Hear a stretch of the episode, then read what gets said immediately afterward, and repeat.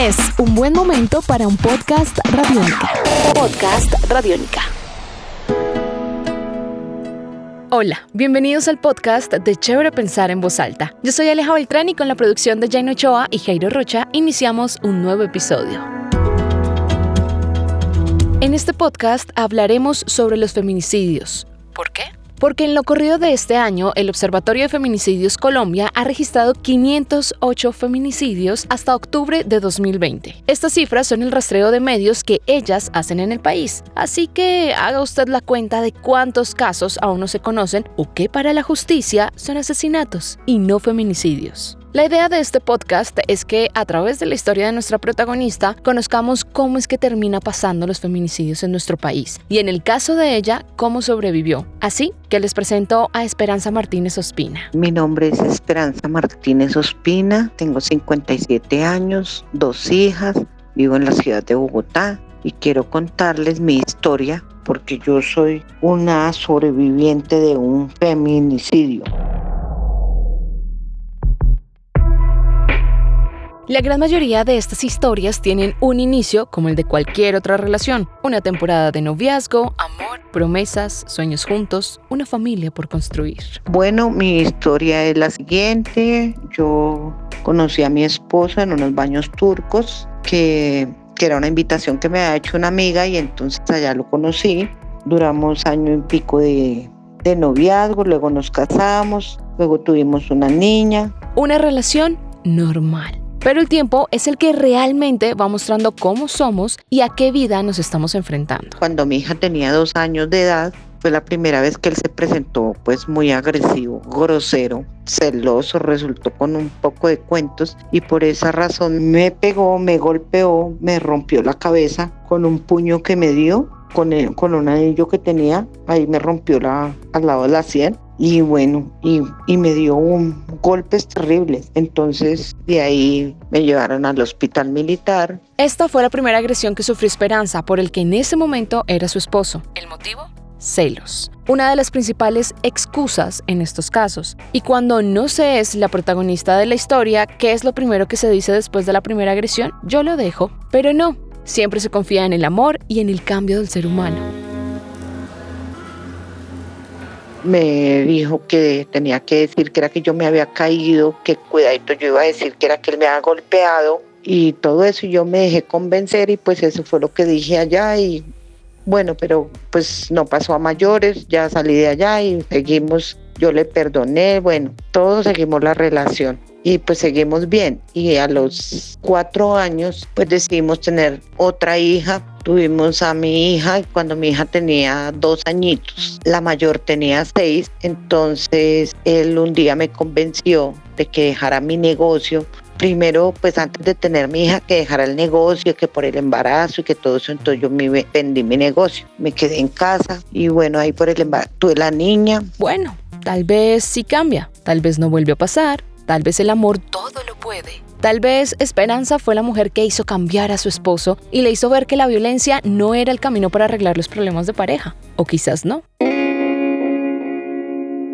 Cuando un día pues lo pillé con otra mujer, entonces pues ahí fue el problema porque pues le reclamé, lo confronté y se enfureció y entonces ahí fue donde me agarró a golpes, me agarró a pata, me botó al suelo, me daba pata como un animal y yo gritaba y le pedí auxilio a mi hija mayor para que fuera a pedir ayuda. Mi hija fue a pedir ayuda a la, a la portería de donde vivíamos. Y pues yo quedé muy mal. Me llevaron al hospital militar en ambulancia, allá estuve tres días hospitalizada, luego ya me dieron la salida, duré tres meses en cama recuperándome de los golpes y pues de las lesiones en las costillas porque me partió dos costillas. La ira a veces da segundas oportunidades o terceras, como en el caso de Esperanza, pero en otras ocasiones no las da. Por eso es importante leer algunas señales que pueden indicar que la relación que se lleva puede no terminar de la mejor manera. Algunas de estas señales son la violencia física, la violencia económica, la violencia psicológica, la violencia patrimonial y cualquier tipo de violencia que pueda darse. Nada de esto es normal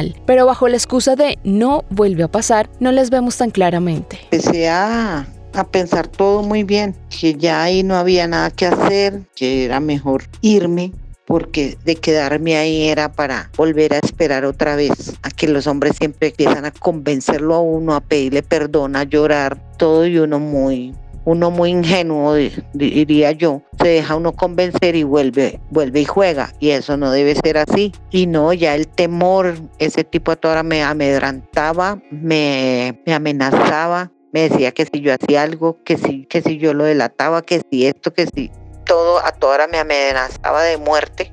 Me decía que me odiaba, me gritaba cosas horribles, mejor dicho, yo estaba vuelta a una nada. Durante todo este tiempo, mientras se vive esta situación de violencia al interior del hogar, siempre hay un sentimiento que acompaña y es el miedo. Miedo a irse, miedo a que se cumplan las amenazas, miedo a las represalias, miedo a que a pesar de lo vivido aún se tenga que convivir con el agresor, porque no se tiene a dónde más ir. Cuando ya me recuperé, entonces ya hice pues las vueltas que, que, debía hacer y me puse pues muy calladamente a conseguir para dónde irme sin avisar, sin decirle nada que él no sospechara nada de que yo me le iba a ir. Y en diciembre hasta me tocó esperar hasta que mi hija terminara el colegio. Y cuando ya mi hija terminó y todo eso, pues yo ya había conseguido un apartamento para donde irme, había pedido apoyo con el ejército y me dieron apoyo. Y entonces el día que tuve la oportunidad que él se fue, entonces ahí me mandaron 10 soldados, conseguí un camión y hicimos el trasteo y me volé. Duré como 15 días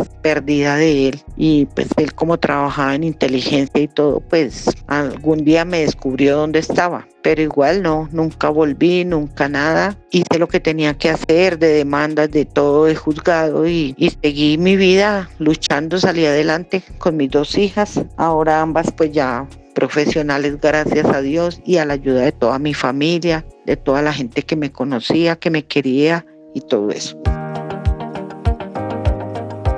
La mamá de Esperanza, su familia y sus amigos fueron lo que comúnmente se conoce como la red de apoyo. Esas personas son fundamentales en estos casos porque son los que en los puntos críticos pueden cambiar la historia. Así que si usted, mientras escucha este podcast, siente que puede estar pasando por una situación similar, no aleje a esas personas de su vida. O por el contrario, si usted conoce a alguien que lo está viviendo, no se aparte, no se canse de luchar con esa persona. Y pues la decisión que yo tomé de irme es porque, ¿qué más hace uno? cuando ha sido uno violentado, ultrajado, maltratado de todas las maneras, verbal, psicológicamente.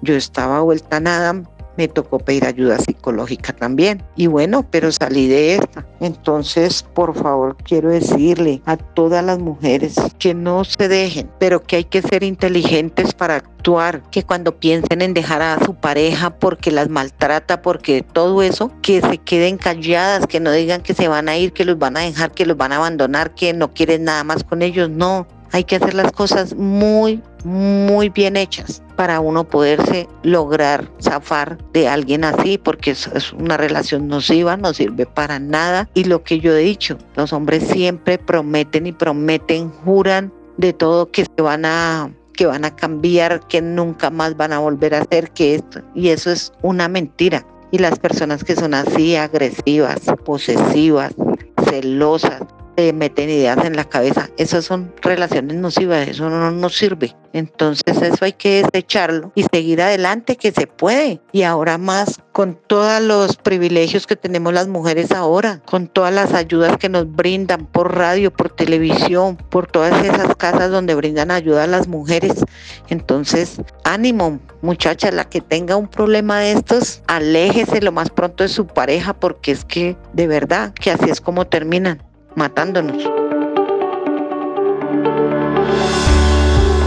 Actualmente existen varias líneas de atención inmediata. Está la línea de emergencias 123, la línea 155 de orientación a mujeres víctimas de violencia, la línea 141 de protección de niños, niñas y adolescentes, la línea púrpura de Bogotá 018 11 o al WhatsApp 300 755 1846. Recuerden que cada episodio del podcast también está acompañado de un video que pueden encontrar en nuestro canal de YouTube en la lista de reproducción de Chévere Pensar en Voz Alta. Ahí les contamos un poco de la mano de abogados y psicólogos qué pasa con el feminicidio en Colombia. Antes de terminar este podcast, queremos agradecer a Esperanza por contarnos su historia, por compartirla con muchas mujeres que de pronto están pasando por una etapa como la que ella ya pasó y que no saben cómo salir.